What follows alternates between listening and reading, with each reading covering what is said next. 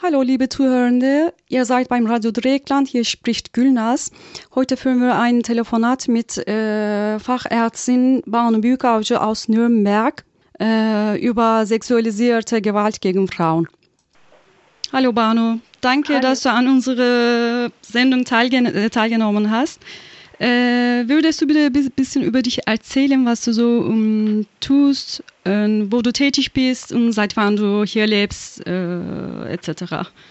Ja, ich danke dir oder euch, dass ich diese Gelegenheit finden kann, dass ich über mein Thema, mein Schwergebiet, oder sag mal Schwergebiet, erzählen kann. Mhm.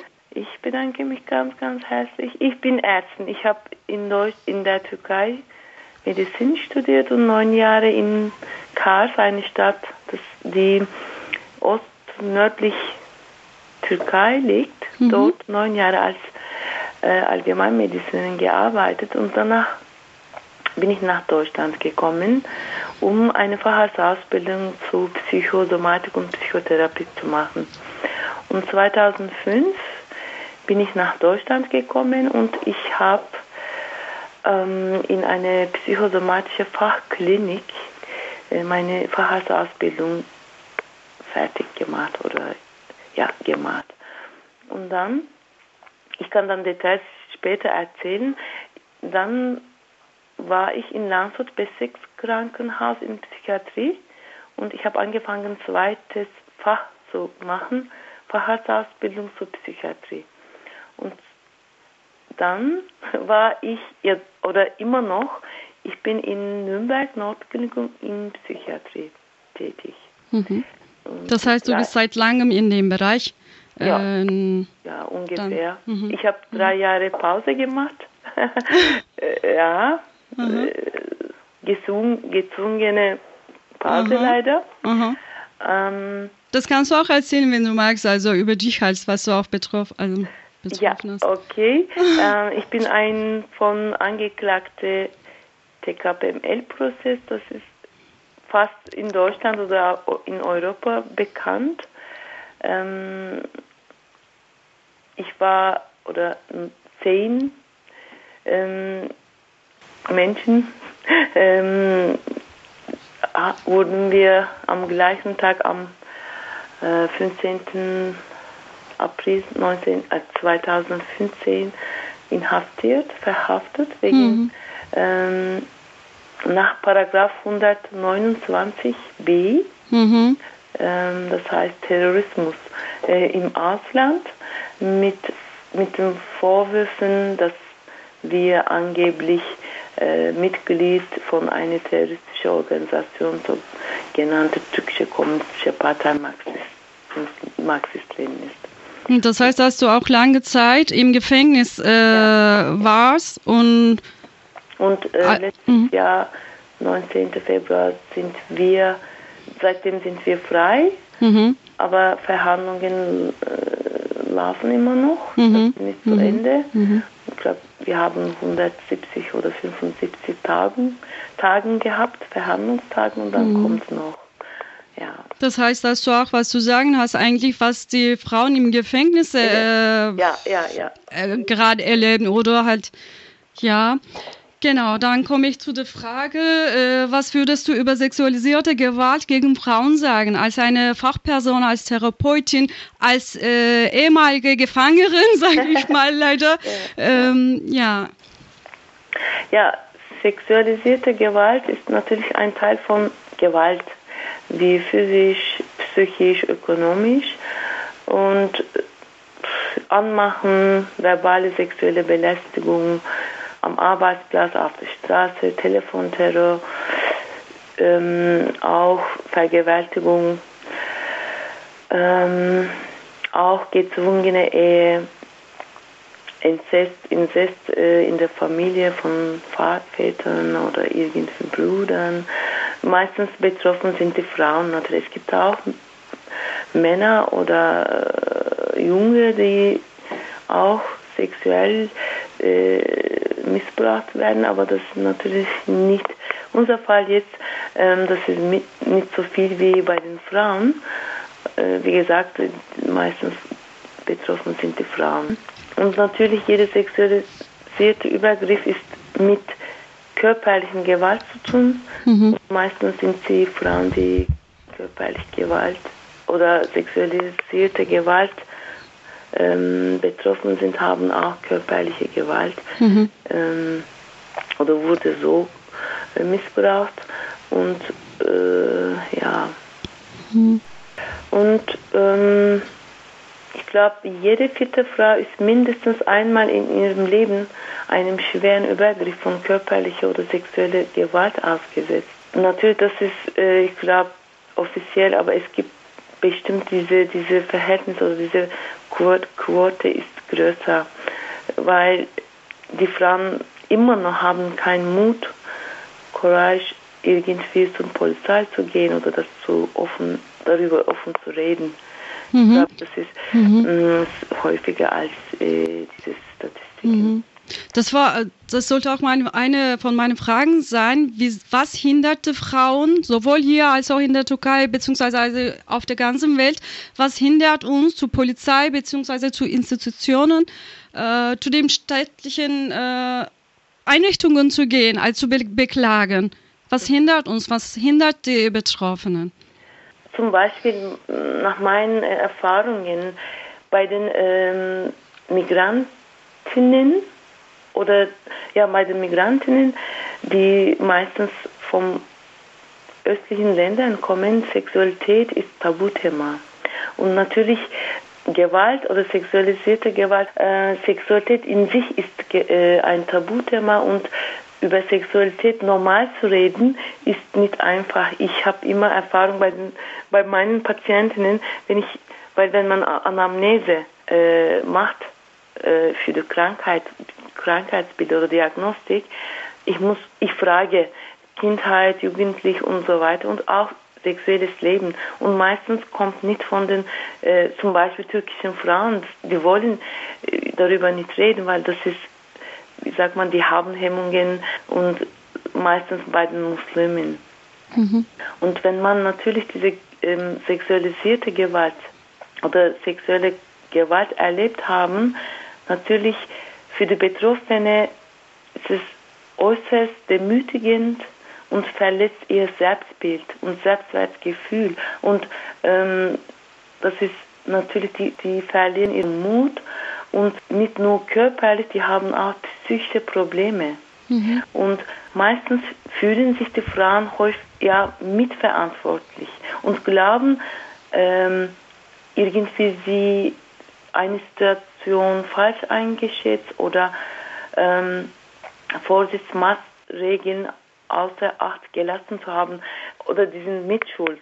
Dass, dass sie sich nicht ja. äh, von der Gefahr geschützt haben, sozusagen. Zum Beispiel Kleidung. Genau. Weil es, es, gab in der Türkei zum Beispiel ein Gesetz, wenn man ein, äh, wenn man irgendwie ja, wie sagt man das, Dekolleté hat oder kurze Röcke hat mhm. und äh, das verführt die Männer und die Männer, die Täter äh, sind nicht so hoch bestraft oder so, die bekommen mildere Strafe. Mhm. Mhm. Und das ist auch äh, rechtlich so und auch kulturell so.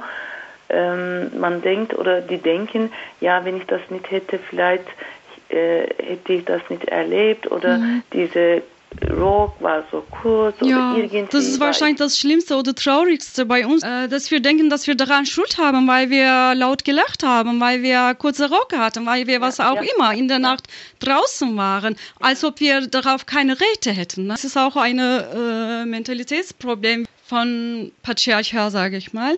Ähm, du arbeitest mehr mit äh, Migrantinnen, ne?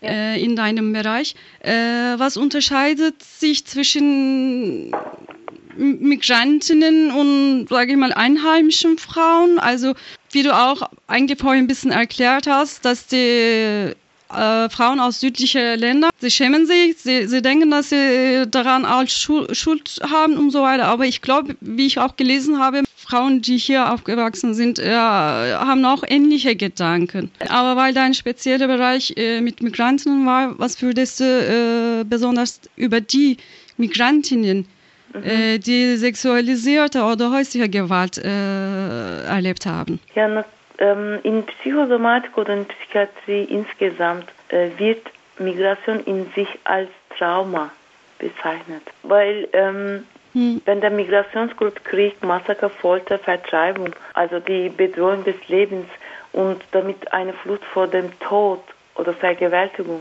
ist, hat man schon ein Trauma. Weil die Menschen kommen nicht einfach nach Europa. Die haben Grund dafür. Aber unabhängig davon, wenn man freiwillig kommt, trotzdem nennen wir das auch Trauma, weil man verliert oder man verlässt alles, was diese äh, Zugehörig Zugehörigkeit ähm, nennt zum Beispiel Sprache, bekannte Umgebung und so weiter und so fort. Und die, egal mit welchen Gründen, aus welchen Gründen die hierher kommen, die kommen in eine Welt hier fremd ist. Und meistens äh, empfinden das oder so, dass diese Welt ist bedrohlich, weil Sprache kennen die nicht und die Menschen sind anders, Kultur ist anders. Ja, und äh, die haben oder die beginnen mit ungleichen Ausgangslage mhm. und die müssen äh, kämpfen, ein neues Leben aufzubauen. Mhm. Ja, die Frauen sind sowieso in Historie oder so zweifach Unterdrückung der Frauen sind bei denen vielleicht dreifach. Mhm. Als mhm. Klasse, als Geschlecht und als Nationalität oder so. Und meistens, die haben Angst vor Umgebung, weil, wie gesagt, die herrschende Sprache am Anfang zumindest, die müssen diese Kultur kennenlernen und das ist nicht ähm, so, dass sie freiwillig gekommen sind und die müssen das machen.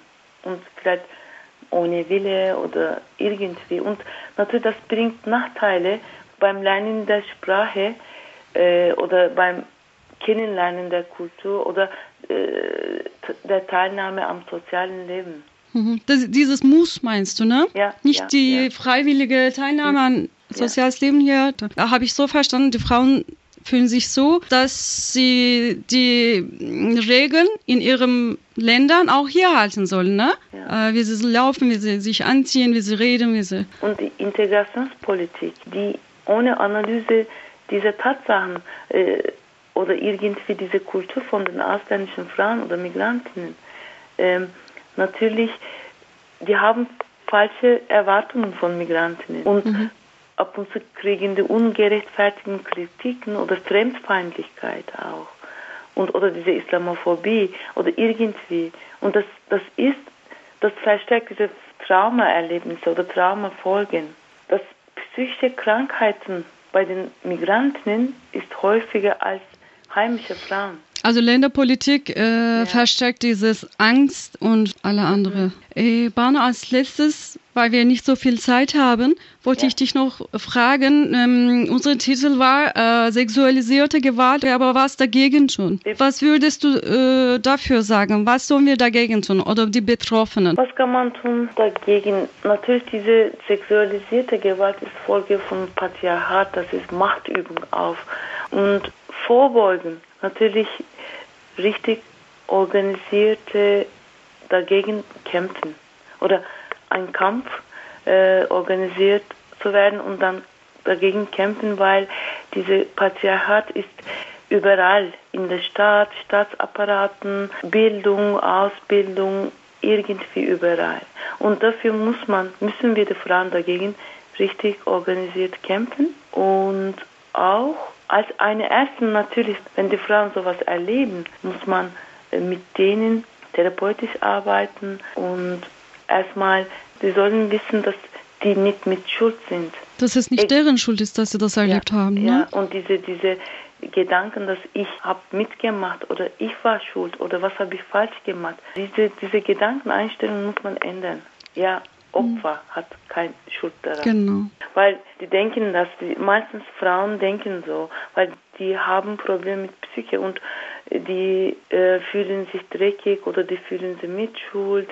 Meistens gibt es Folgeerkrankungen, zum Beispiel Depressionen, Angststörung, Zwangsstörung, zum Beispiel Waschzwang bei den Frauen nach Vergewaltigung ist so häufig, die, die duschen 20 Mal pro Tag, weil die sich ähm, dreckig fühlen oder Suchterkrankungen, die wollen das verdrängen, die wollen das vergessen und dafür als Ersatzmittel, die greifen äh, Suchtmittel zum Beispiel, Alkohol oder andere illegale Drogen und so weiter. Mhm.